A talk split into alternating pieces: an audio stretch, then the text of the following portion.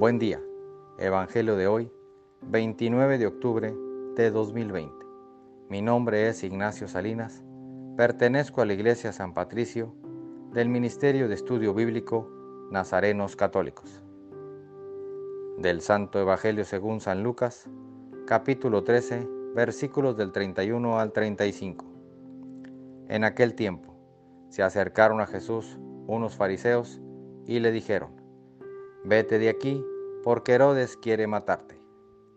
Él les contestó, Vayan a decirle a ese zorro que seguiré expulsando demonios y haciendo curaciones hoy y mañana, y que al tercer día terminaré mi obra.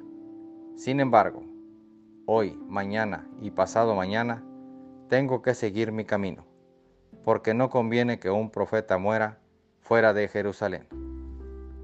Jerusalén, Jerusalén, que matas y apedreas a los profetas que Dios te envía, cuántas veces he querido reunir a tus hijos, como la gallina que reúne a sus pollitos bajo las alas, pero tú no has querido.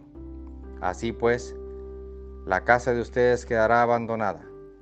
Yo les digo que no me volverán a ver hasta el día en que digan, bendito el que viene en el nombre del Señor. Esta es palabra de Dios.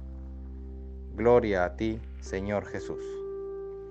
Reflexionemos.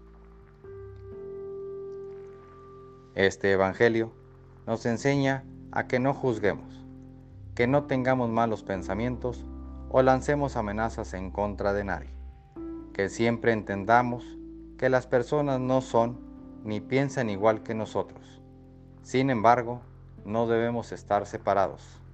Es por eso, y gracias a eso, Jesús se mantiene junto a nosotros a pesar de nuestra diferente forma de pensar y de actuar. Él nos respeta y nos guía con paciencia. Cambiemos nuestra actitud para que nuestra vida se vuelva plena y regocijante, y así evitemos que nuestra vida se sienta abandonada. Oremos. Nada te turbe, nada te espante, todo se pasa. Dios no se muda, la paciencia todo lo alcanza. A quien Dios tiene, nada le falta. Solo Dios basta. Vayamos con alegría a proclamar lo que Dios nos ha enseñado. Que tengan un excelente día.